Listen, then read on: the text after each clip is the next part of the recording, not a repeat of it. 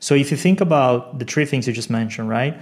Um, engagement being the first. So when we say brands have an engagement problem, you know the problem is we want more. We want more engaged customers. We want to have more people that are spending more time with the brand. We want to have more people that care about the brand. We want to have more uh, information of how people were engaging with our products with our services with our brand with our community with uh, uh, everything that you've been built right the the current issue you have within web2 when it comes to engagement is that either engagement is siloed within a platform that you don't own, like social media, for example, when you have to, you know, pay to reach or, uh, you know, boost some some posts or run ads to reach more people and then to start looking into that sort of like engagement mechanism or you don't have uh, you know enough information of what customers are doing even within your own platforms, right? We look at obviously CRM or uh, you know e-commerce or uh, retail. Welcome to the NFT and Web3 Insider Podcast, the podcast that gives usually the German-speaking Web3 space a voice and where we dive into the exciting world of Web3, the metaverse, and the evolution of the internet. But as you noticed, probably today it's in English, and that's because I have a very, very special guest, and I'm so honored to have him on the show. No one else than Diego Borgo. And yeah, we dive into a lot of topics from the future of that Web3, the future of the internet, the future of the metaverse, and how brands and companies can use these technologies. Also, on how the whole space, or like what we've seen the last two years, has changed. The playbook is is old, and there's a new playbook, and what the the future holds. So Diego has so many interesting insights that uh, yeah, I'm I'm stoked to have this interview with him.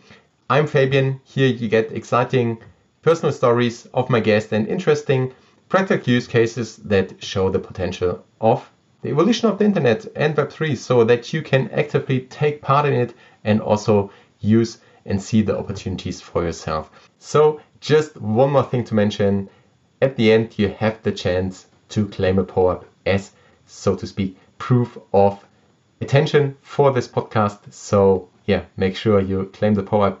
And without further ado, let's dive into inspiring chat with Diego.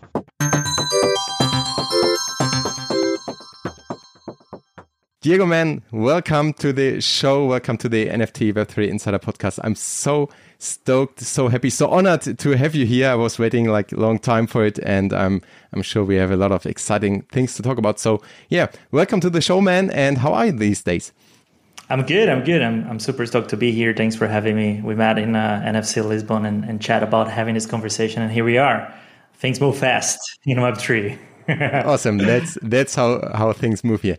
So um, I I think it's impossible to not know you. If someone is interested in in Web3 and NFTs, I think everyone knows your name and uh, knows your your pink beanie. But um, let's go down the the history lane a bit. So, what were you actually doing before NFTs, before Web3, and how did you come into the space? Yeah, I mean, I've I've started working when I was 16 years old on an agency side. So I was, you know, helping companies like Samsung, Warner Bros, uh, Microsoft, um, companies on that caliber uh, back home, helping them to enter gaming, right? So if you think about gaming, if you think about uh, esports specifically, back in 2007, that you know the console was in the in the in the basement, not in the living room. So the culture wasn't there the opportunities for brands were there, but it was so difficult for them to understand and navigate that ecosystem. So early on in my career, I was really passionate about branding, marketing, digital strategies, but also looking to new technologies or uh, new sort of like niches that are shaping culture. So that's kind of like how I started in that world.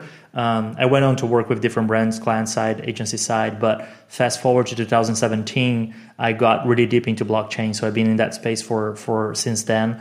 Um, you know, I've been really trying hard to get big corps to implement blockchain in their strategies from like 18, 19. Uh, but, you know, if you think about uh, supply chain, if you think about data and all of that is not sexy. It's really difficult to get brands to see, especially from a branding perspective, right? So fast forward to 2021, I got into NFTs. I first heard of like the concepts of, you know, metaverse and Web3 and all of that. Um, I was at Adidas in the headquarters in Germany for four years, working as an external partner, consulting the, the brand in digital. And a couple friends of mine and I, we got together and started thinking about what we could do with Web3, NFTs, metaverse within the company. And then we got together and built what happened to be Into the Metaverse. So Into the Metaverse went out from Adidas. Adidas made 24 million in 24 hours. A lot of people got really excited. A lot of brands had now a slide to put in front of their board. They had, uh, you know, a use case to point to. So I would say that Adidas coming to the space and Nike two weeks after announcing the the acquisition of RTFKT sort of like kicked off the bull run for brands in that space, right? So for me personally, as I've been consulting brands for over a decade now, when that happened, I saw obviously a personal opportunity for me to get out uh, or go away from Adidas as a client and work with other brands because the demand was there and I felt I was in a really good position to help them shaping their Web3 strategies. So I went on to work with Salesforce, with Unilever, with MasterCard, with uh, the Volkswagen Group, so Porsche, Cupra, Skoda, uh, Shell, the energy company, and the rest is history. You know, I've been I've been in that space quite actively now for almost two years, uh, creating a lot of content on LinkedIn and and you know doing education, also uh, speaking in different uh, venues in Europe or across the world, and uh, yeah, just really excited about the possibility of being super early at the beginning of the new iteration of the internet and what that would potentially mean for us as you know users but also professionals. Yeah one can see really the if you connect the dots there you always worked with the with the big brands on brands and marketing and for even for innovative things and use case right like gaming and then you see this opportunity in web3 and with, with nfts and i mean you you just mentioned them all so basically every uh, kind of Fortune 500 band that has a drop out there. Um, you've been you've been basically part of. So maybe for for people that also don't or just dive start to dive in into the topic, how would you, for example, explain Web three to my 80 year old granny? So what does it mean, um, and and why it's so exciting? Yeah, in, in super simple words, is the internet has been evolving since its creation and is gonna keep evolving. We like it or not, or we you know are comfortable with or not. So new technologies will get together, and stack of technology will get together to reshape the way we experience the digital world you know, to shape the way we connect with each other, to shape the way we shop digitally, to shape the way uh, we behave uh, within within that space. And and Web three is just another evolution. You know, is another evolution of that that is now backed by different sets of or stacks of technology, and is coming here to disrupt and reshape the way we connect digitally. So I think in simple words to you know to don't throw the the the, the buzzwords and the technology terms in it. It's it's just another evolution. You know, if you want to look at um, you know a more uh, sort of like exemplified way of it, you can look at the the backbone of the new internet being blockchain technology. So blockchain basically enabling that sort of like backbone, and then you have the interface, which is sort of like the the the way you you actually inter- interact with the web being metaverse, immersive experiences, immersive words, immersive web, whatever the fuck you want to get as a term, that's what it is, right? And you have those two, and then in between, you have a whole set of new technologies, right? You have AR, you have VR, you have uh, you know cryptocurrencies, you have DeFi, you have NFTs, you have um, DAOs, you have um, AI, obviously, um, uh, you know, artificial intelligence, and all those those stack of technologies are now getting together to keep reshaping the way we experience the web, right? And I think it's, it's as simple as that. That's that's the interesting thing, right? Because all these technologies, they now, if they are kind of bundled together and they work together, it's it's it creates so much so so many opportunities and and uh, the future is, is just exciting so was this what, what you just described was it always the the view you had on on Web3 and, and Metaverse, or did it change over the last years? Because over the last years, I think everyone was, we had this, I mean, we had this crazy hype and, and you just, you just mentioned it. I mean, Adidas, it was just, just such a lighthouse moment, right? When, when they did the drop and they had uh, the, the collaboration with the Bored Apes and with gmoney and, and the Punks comics. And then they, yeah, 25 million or yeah 25 million in, in 24 hours it's i mean it speaks for itself so um, how did your view on on those things, on this technology, on Web3, on NFT, on the metaverse changed over the, the last years? If so, it did, it did, and I think you know it's it's something that comes with uh, you know being at the edge of technology as well, especially um, you know on sort of like the the the role that I have as uh, someone that is you know trying to to shape directions and helping brands to be at the cutting edge of what if, everything that's happening. If you tell me that you believe the same things you did two years ago with such a fast moving technology, I will call you crazy because things are changing by the minute, not even by the day, right? So for me, the way I was seeing Web3 when I first got into it was really sort of like more the maxi way of looking at uh, Web3, right? So the the current sort of like look into the actual um, way of thinking about how does uh, you know ownership looks like? How uh, people having crypto wallets look like? How uh, you know we're gonna get uh, you know cryptocurrencies in the hand of everyone? How we're gonna you know turn around the government system and the financial systems across the globe? So i think that the initial thing that got me excited about it is what we call today the web3 native which is a niche audience which i believe it will remain a niche audience for for for uh, you know forever because I don't necessarily think that the average Joe or the you know seven and a half billion people in the planet gonna really care about where their keys are stored or they don't want to be with banks anymore and they want to have all their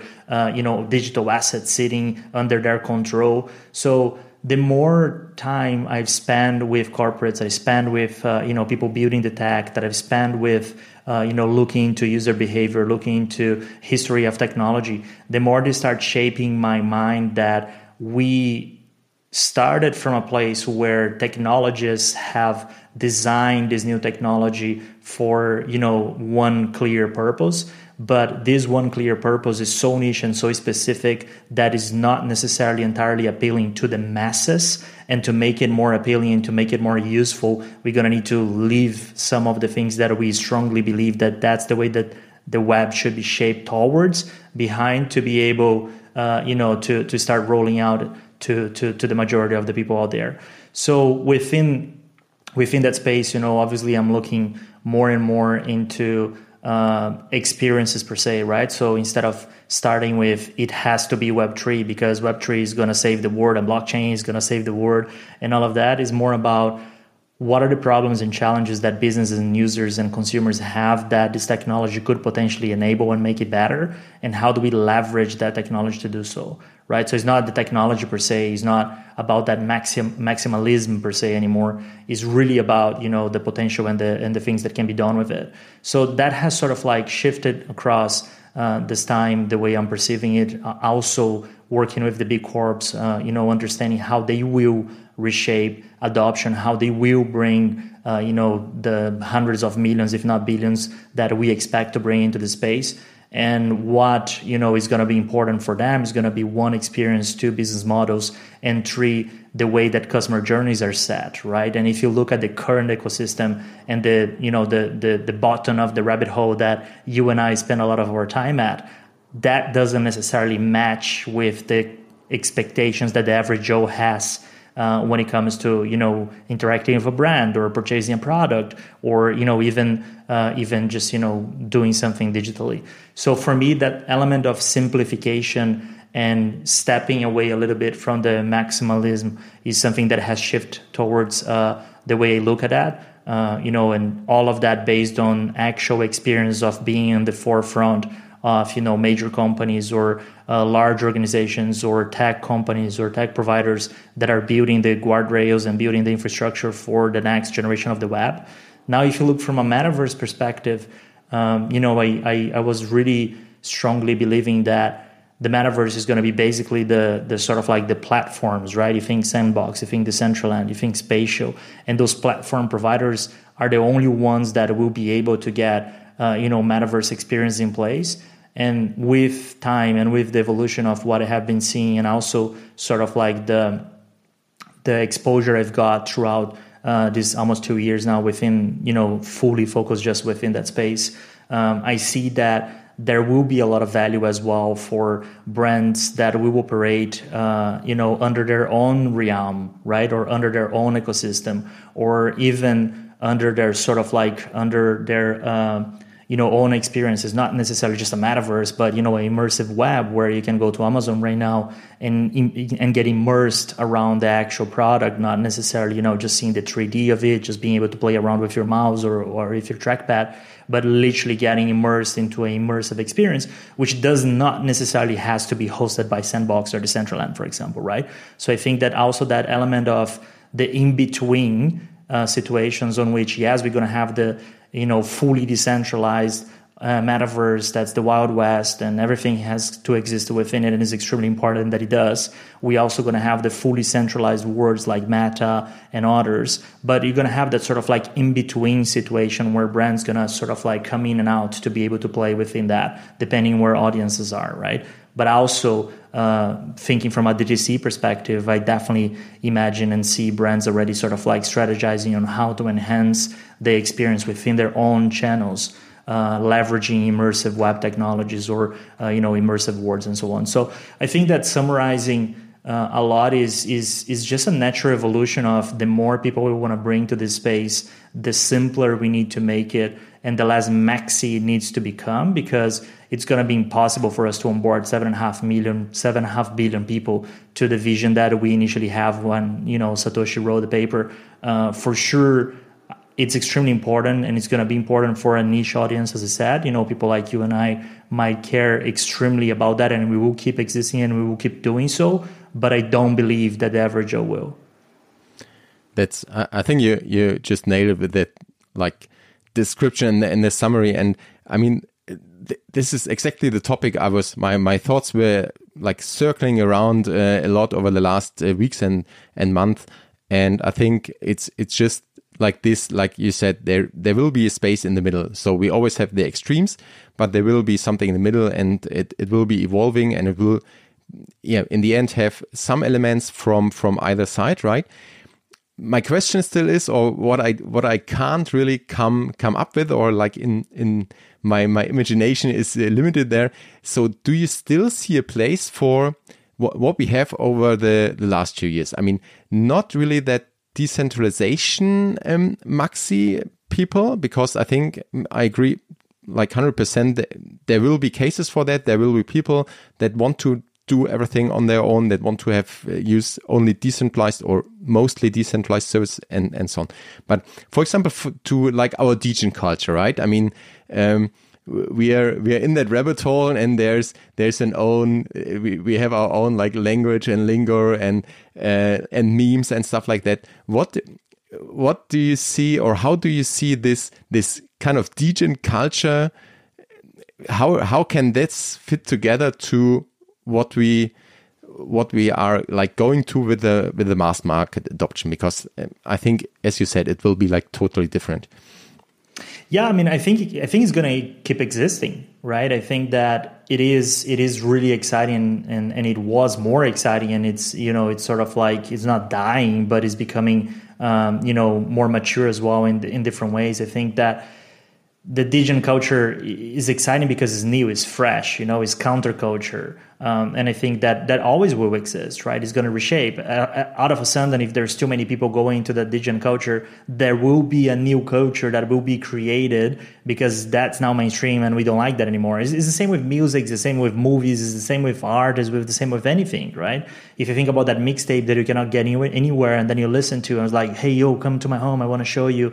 And then you start listening to that, that's the cool thing. As soon as that artist now goes and signs with a label and goes mainstream, it's like, oh yeah, sell out, I don't like like that anymore. So from a culture perspective, it is the same as everything else. Gaming is the same, right? Counter Strike was like you know super underground and something and out of center went mainstream and some people left and other people remained and the product has changed and the community has reshaped so from a cultural perspective I strongly believe that it will always exist because there is demand. I think it's going to keep reshaping and reshaping and evolving and changing, but I don't think we'll feel the the connection or the sort of like the the sort of like you know hype that we felt within the last let's say two years especially 2021 because everything has changed. You know, when Adidas walked uh, walked in, I remember everyone changing PFPs to tracksuits, and when you know Bored Apes mint out like Ape Follow Ape and all of that, and all communities that came after because it was a subset, super small within a niche culture that finding someone that understood what you were talking about and then liked the same things that you did meant something really strong, right? I remember I was having a pizza in a place here uh, in Portugal I'm based, and I've seen a guy wearing a hoodie uh, from from Bored Apes, and I just stood up, let my pizza behind, and went there to talk to him. I was like, "Fuck."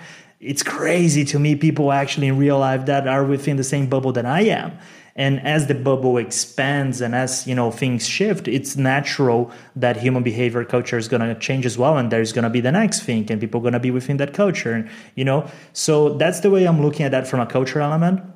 From a business perspective i think that one of the major mistakes that happen within our industry especially if you want to niche down to nfts specifically was that out of like the 350 plus brands within that Fortune 500 realm that has entered Web3 or done something within NFTs, majority of them lean against that playbook that Adidas, Nike, and the early brands that dropped something in December or beginning of January 22 have done, which was issuing a NFT as an asset class that is entirely focused on price, floor, making revenue from minting, uh, making revenue from royalties. And that flooded the whole market, took that cool kids feeling from it because out of a sudden you had McDonald's and Meta and uh, Coca Cola chatting on Twitter and giving GMs to each other. And everybody was like, what the fuck's going on, right? So I think that that thing, um, you know, was one of the major mistakes because most of those companies, instead of trying to understand the technology and expand on its usage, especially within NFTs that, you know, NFT is an asset class which you can buy is one out of a thousand different use cases.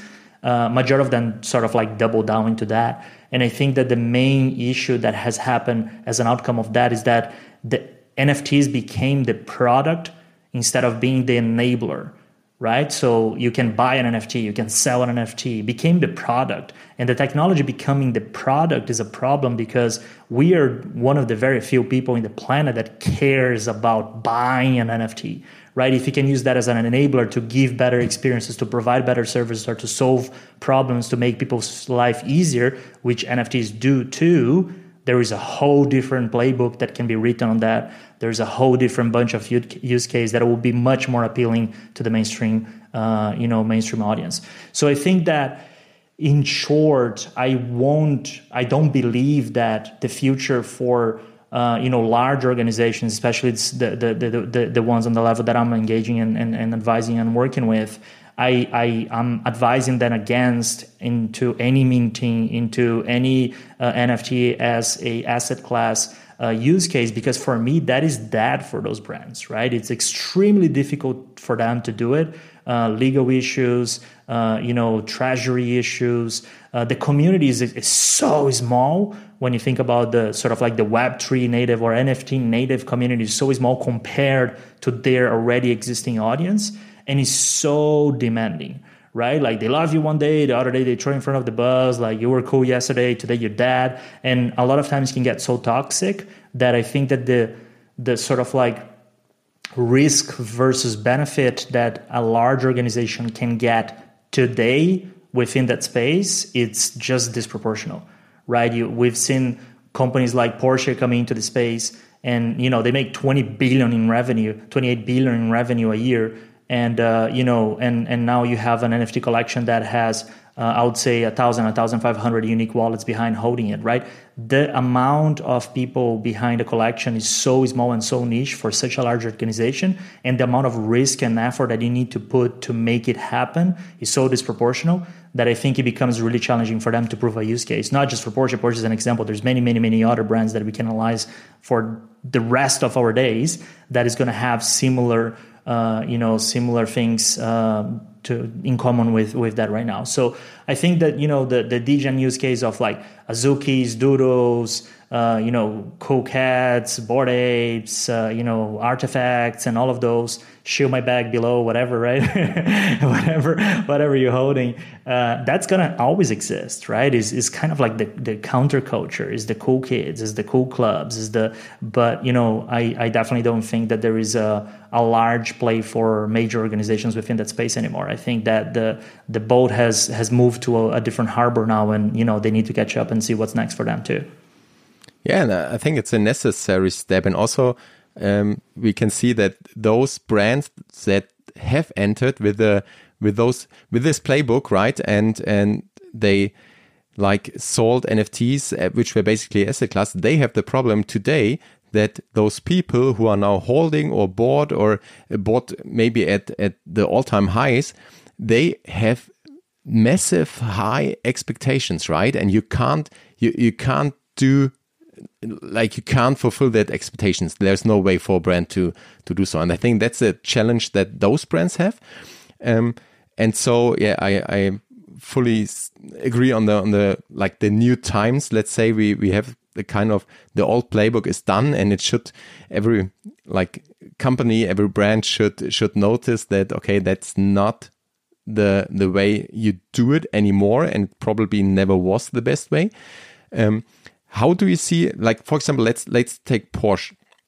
Porsche um, they they have now this 1500 people that are let's say they're really like the they, I mean they are web3 guys most most of them and let's say okay it was so late and they uh, they have kind of a transformation in the project as well that they now don't have at least that that expectation that they 10x their NFT and can sell it for like for multiple, but they want to be part of the brand experience. Do you see this as, as one way forward to have this Web3 people, degens, uh, like the Web3 audience for for a kind of subset community management or like, like in community management for community building early adopters to find out where maybe other people other customers are what they are thinking, what they are heading. Is that a use case, or would you like totally advise not to target Web3 audience um, at all? Because I think that's that's also the the thing we we've seen over the last um, two years that we only have this subset of of the population, right? And and they um, I mean, we we talked about it earlier. The the culture, we we love it. We identify with the people. You you can make great connections, and we love that space. But I mean, it's not like the it's not the mass market, right? So for brands, would you say, okay, this is don't go to this small Web three niche audience at all, or does it make sense? Like for example, for for like experimenting with community and um, and, and the technology and stuff like that. I think that that experimentation phase within that space, um, you know, if you want to just like tap into that specific audience, is is what we've been doing for almost the last two years. You know, I think that that's where I'm calling for this sort of like new playbook or next iteration of that playbook, which which is it shouldn't be about Web one, Web two, or Web three audience. It should be about uh, you know the brand's audience. You know, when when you think about how brands went into social media, for example, although they were tailoring their message based on the channel they were at, they were not looking at the Instagram audience, the Facebook audience, or the Twitter audience, right? They were shifting the way they communicate within those channels just because they want to be native on a comms perspective. But within those three platforms, the customers of that brand were seen as customers of the brand right? And you tailor the messaging based on where they are to be more appealing to them and to grab their attention. But you don't sort of like classify them as you know Web one, Web two, or Web three uh, audience. So I I wouldn't I wouldn't recommend looking from that angle. I think that what you need to do is understand who actually care about the brand from a f- fandom perspective, from a loyalty perspective, from you know people that really are really interested in in the brand and and you know are are excited about buying, buying, buying products, especially in the luxury segment, right? Paying paying high ticket for uh, a specific prob- prob- product is obviously a demonstration of fandom or passion or love. Uh, so, how can you com- connect with them? How can you get together with them? How can you provide money can buy experience? How can you provide product? Uh, you know, money can buy products and, and, and things in that direction on which you leverage the technology to sort of like be the proof of actions, the proof of fandom, the proof of uh, loyalty, the proof of purchase, the proof of whatever. Because you know, using that as a cryptographic proof, obviously you can, uh, you know. Um, sort of like weed out a lot of the problems that you would have with uh, fakes and bots and scams and scalpers. And how do you then leverage a better experience through that? right a super simple example within that space is for example the the you know sneakerhead uh, community where if you look at nike or adidas for example every time you had like a Yeezy drop back in the day or you know a new jordan uh, drop from nike or something you always would have bots going through you always would have scalpers trying to buy it to to resell when the actual customer the actual fan the actual person that cares about it was always being left behind because they just couldn't get their hands on the product, right? This is where, for example, this technology can easily be implemented in a manner that you can now prove fandom, right? Taylor Swift has done something really exciting, not in Web3, but a really clear use case of how Web3 could play a role, which was if you want to get hands on her World Tour ticket, you needed to do certain tasks and activities and prove that you've done it so you can get access to purchase the actual ticket, right? So you take all that layer of scams, you take all that layer of bots, you take all that layer of uh, scalpers and gets the product in front of the actual true fan that actually cares, right? So if you start reverse engineering a problem that exists, that Web2 technology is not necessarily solving it as it could, and we are seeing that Web3 technology is really well positioned to do it, that's where you start unlocking the potential of it, right? And it could be NFT, it could be off chain token, it could be whatever. That doesn't necessarily matter, right? What matters is that you can use the technology as an enabler rather than the product, and you can focus on enhancing the experience instead of, you know, just like quote unquote building community or quote unquote doing a mint or quote unquote making a roadmap. I think yeah, we're way past that. And the real business opportunity and the real uh, you know sort of like real use cases for brands right now are to really understand what are problems that they currently have that the current technology is not the best uh, to solve it and how potentially web3 technology can come and you know give give a boost within that space because that's how you're going to start unlocking uh, you know better customer experience which equals at the end of the day to more revenue or to you know new audiences or to new users uh, and and many other KPIs that every brand is accustomed to every C-suite is accustomed to right? And I think that making all that conversation less alien to brands is going to be the next challenge for us because the last two years was all about like this is so alien this is so complex this is so difficult to understand that we need translators to help us to navigate through this ecosystem right? And the less alien we can make and the more business oriented we can make and the more customer centric we can make which the technology does provide which is super exciting. So we're not dead it you know the more we can sort of like unlock those doors and and and sort of like help them fostering the opportunities within this new this new internet that we are living in. Yeah absolutely. I mean it's it should be clear by now that we are like moved away from as you said web3 or nfts as a product to like this the situation or the world where we use it as technology stack right? And it's it's just the technology. It's not about like um, Web3 in, in focus or the product, it's it's the enabler for experiences, for um, for products maybe. And um, I think in in Lisbon on on at NFC on your keynote um, presentation, you you really nailed it. So what what stuck to me was you said brands don't have a Web3 problem; they have a loyalty problem, they have an engagement problem, they have a growth problem. So basically, Web3 can help, or this technology can help to to solve those problems or to have like take existing problems and find better solutions to it, right? And and you just mentioned a few um, a few um, examples for how that can be done. It, it, again, it doesn't have to be like full Web three or just like a blockchain at all. It can be just maybe it helps to think to think that way, right? Um, so looking ahead, what do you think is the like biggest catalyst when or like event that will that will accelerate the the adoption and the integration. And um, you, you, said earlier as well, and I fully agree on that. It has to become easier and not not that alien. So we don't.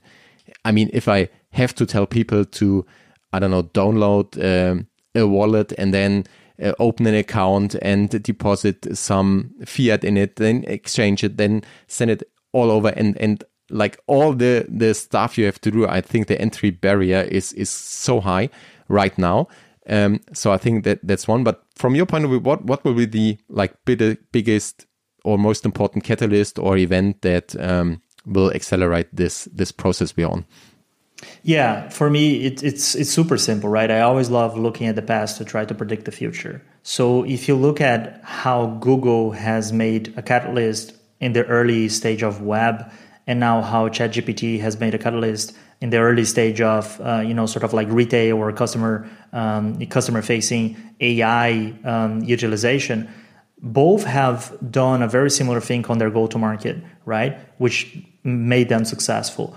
If you think about um, UX perspective or even a UI perspective, you have a bar in the middle, and you type something in that bar, and a whole new world opens up with Google was about search. So you would try an address or restaurants or whatever, and you have all those listings coming up and connected with all the geography where you're standing and all of that. So an entire new world open up to you with a couple of strokes on the on a keyboard. ChatGPT, on the other hand, as soon as you you know a couple of strokes on the keyboard, a whole world opens up. Oh, like I can I can chat about this, I can learn about that, I can build this, I can check my code, I can. There's a lot of things that happen, but all what takes really is just a couple of strokes on a keyboard on a bar, and that opens up an entire new planet, right? Now, if you think about how we are onboarding users to this space still, as you just alluded to, it's extremely difficult, it's extremely painful, and there's a lot of barriers, right? So for me, if I would have like a magic wand or a dream tomorrow to to make it happen, we need that Google, we need that ChatGPT moment on which Web3 is to be super understandable and so easy to be part of that anyone in the planet that has either a computer or a phone or whatever the gadget is is going to be able to interact with it and get onto it in a second right? And and for me that's what we are so far off still and that's why it's still really complex for people to sort of like see the value right? Do we see it closer or in the in the let's say near future for let for the metaverse? For example like a lot of people talked about how the new Apple Vision Pro can be this this kind of iPhone moment, which is kind of the the, the same, right? For for example, for the metaverse. I mean, they they didn't call it like that. It's uh, they use different terms, spatial computing and, and stuff like that. But do you see this um, on the same timeline, or do you think we are closer to to that, where we live in in this or use the the metaverses and and also from a from a brand perspective? So what would you um, related to this advise for or give a recommend for brands to to look into and and how the, can they get into if they if they want to start there? Yeah i think all those things going to keep moving together right? All all of those stack of technologies again because if you look at the actual description of web3 from the ethereum foundation that was the you know the responsible for sort of like creating the term that is very narrow to like blockchain, uh, is very narrow to uh, you know sort of like the the crypto cryptocurrency environment and space. So if we start sort of like opening up that term and simplifying it by that is the next iteration of the web and how we connect with each other digitally then you have the interface as the metaverse as we've said before then we have these different stacks of technology that's going to help us shaping the, the the future of the web or the next steps of the web, if you will. And for me, this is always going to keep evolving together, right? I don't think that one thing can exist without the other. Uh, you know, I don't think that one thing can can just you know go with, without the other. When a lot of people are talking about AI disrupting or killing blockchain or killing NFTs or killing Web three or killing the metaverse, is so insane to think that people will actually imagine that a stack of technology is made of one technology right? So how does AI work without an interface like the metaverse? How does AI work without uh, you know many different elements of different technologies that can be put together. Your phone without a 30 or 50 different technologies within it is just you know a piece of glass with some components on it right you need that stack of technology to get together to sort of like keep reshaping and making people's life easier and making us more connected so i think that all those things are going to keep moving forward together as they do um, and uh, you know the, the more technologies that come up and the more use case we find on the way that combined then is gonna it's gonna sort of like keep reshaping. Now a lot of people are talking about or, or already working on uh, you know sort of like virtual worlds or immersive experience connected with uh, you know gen art or gen, gen, ai sorry. So generative generative uh, uh, you know art or images or different things like that. Or even when you think about you know chatting or customer experience. So there's a lot of things there that are already happening simultaneously uh, you know within those different stack of technologies and at the end they all have the same goal. The only goal all those technologies getting together uh, have is just make people's life easier. Just make you know experiences better which will equal to revenue which will equal to user acquisition which will equal to whatever the kpi behind it. But as soon as you make something super easy to use and you know transformational like google and chatgpt uh, example that's that's that's how you know you're gonna get attention and you're gonna get people excited about it. So for me like all those things are, are keeping moving together and reshaping how we, we connect digitally moving forward how can brands then use this? Or what should they do like today? Maybe the brands you work with but also maybe smaller companies or like let's say small medium sized enterprises. How would you what are good ways for them to to start maybe experimenting or like uh, offering first experiences? What what yeah in in your experience would be good ways that uh, maybe are proven already or maybe they have a lot of potential where um, brands can, on the one hand, experience like gain experiences, and um, on the other hand, like generate or or like start to the the process and um, really dive dive into and use this for for growth, for loyalty, for engagement with their customers, and in the end for yeah revenue and and uh, their goals. Yeah, let's tie into to that which you which you referred before uh, regarding that sort of like you know that I've given in this pyramid of value that I think that you know Web three is, is is is well positioned for. So if you think about the three things you just mentioned, right? Um, engagement being the first. So when we say brands have an engagement problem, you know the problem is we want more. We want more engaged customers. We want to have more people that are spending more time with the brand. We want to have more people that care about the brand. We want to have more uh, information of how people were engaging with our products with our services with our brand with our community with uh, uh, everything that you've been built right? The the current issue you have within web 2 when it comes to engagement is that either engagement is siloed within a platform that you don't own, like social media, for example, when you have to, you know, pay to reach or, uh, you know, boost some some posts or run ads to reach more people and then to start looking into that sort of like engagement mechanism.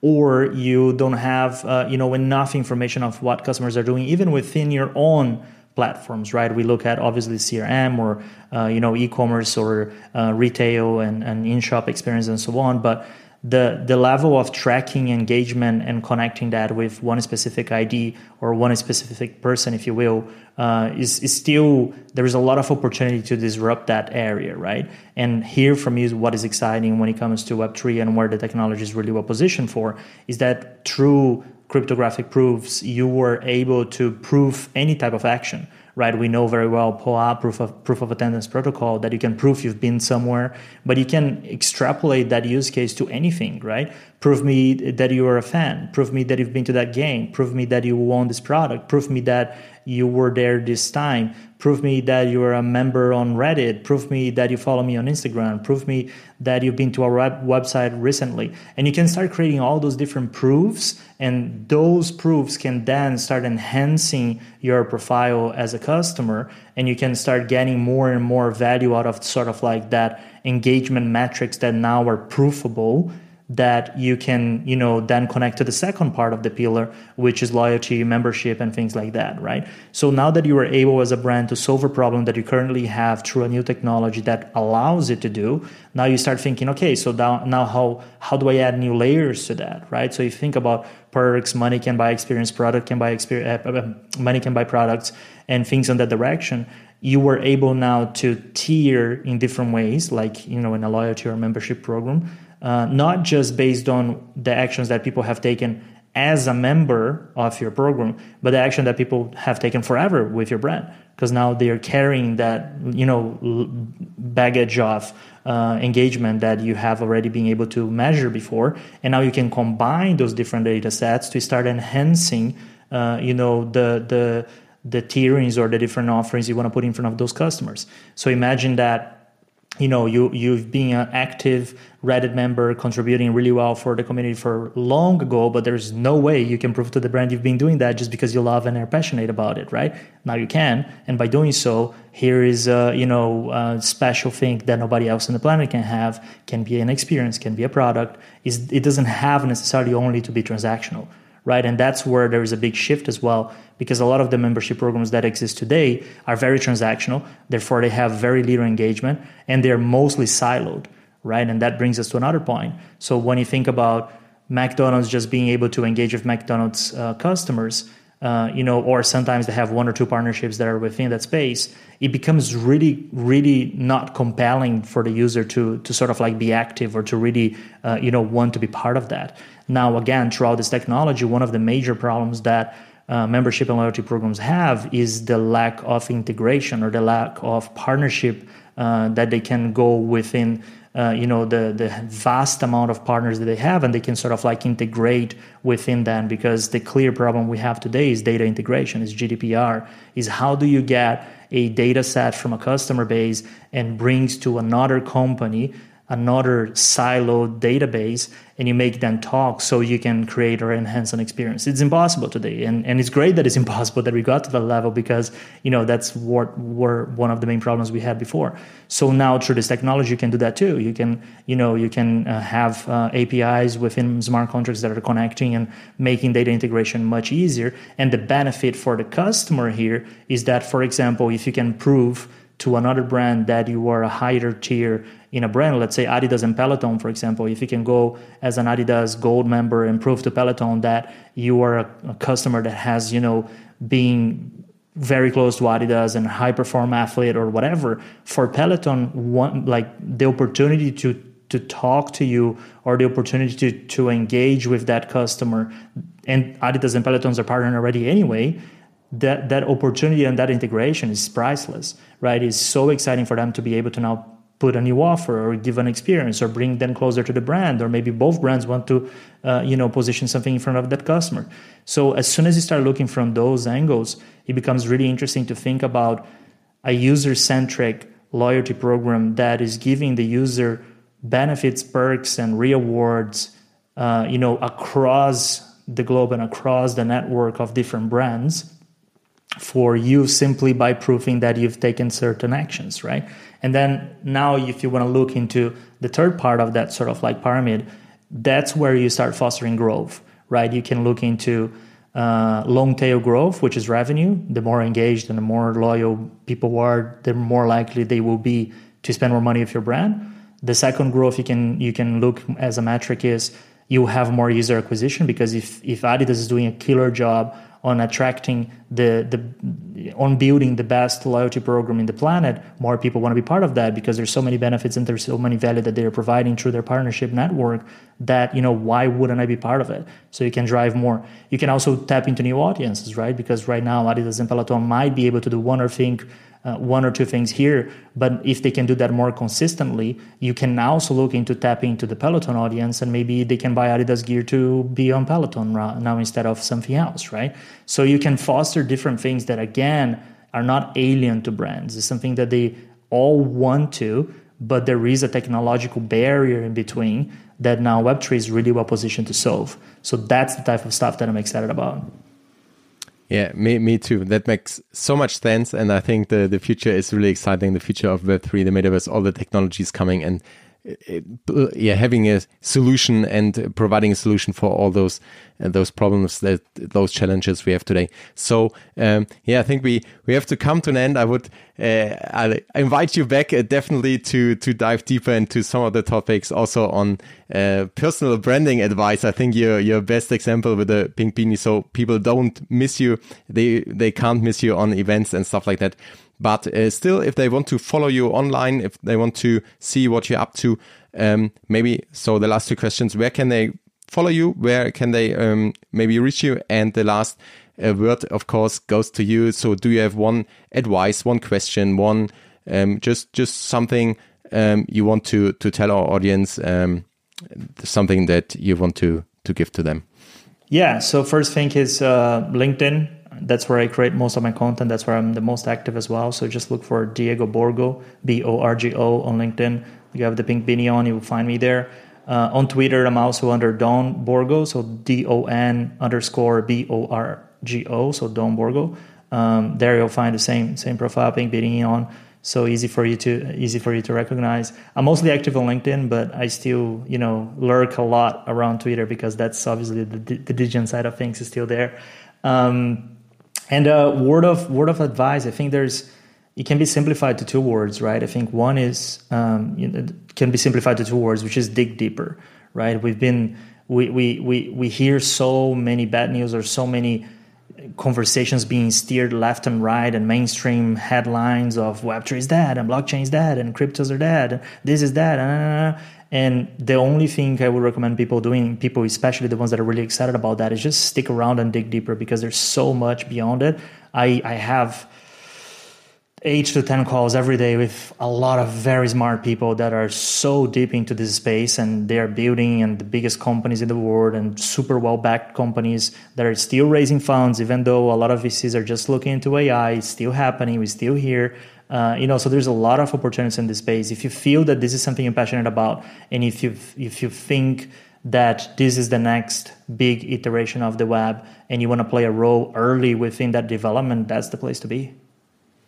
Yeah, thank you, Diego. That was there was so much insight, and um, yeah, I'm uh, looking forward to to meet you again, to see you again, to to have you back on the show someday. And uh, thanks a lot, man. Have a good day, and uh, yeah, thank you. Thanks for having me, Fabian. Appreciate it. Thank you. Peace and out. Bye bye. All right, guys, that was it for today. I'm still blown away by all these insights Diego shared with us, and uh, I will listen to the whole conversation myself again for sure. But I also will do a summary in German, so be sure to subscribe to the podcast and to the newsletter to get like more ins- my insights, my takeaways from this podcast summarized in German if you prefer that language. And then, of course, as promised, you have now the chance to claim the POAP. For this to happen, you have to go to zntl.io slash POAP, P-O-A-P, or you just click in on the links in on the link in the show notes, and then you find a small set of questions, just three questions about this conversation. I'm sure you won't have a problem to answer them. And by sending those questions or the answers basically off, you will get a link back via email with your personal POAP claim link. So your chance to claim the POAP right now. And be sure to don't miss, as I said, subscribing to the newsletter. You also find the links in the show notes. We of course have all the links to Diego on the show notes as well. So be definitely sure to follow him as he's a thought leader and I I think it's if if it was not clear before to you, I think it's uh, after those this interview that he's really an expert and a thought leader and really on the edge of innovation here. So yeah, that was it for today. Thank you for tuning in. Take care. Peace and out.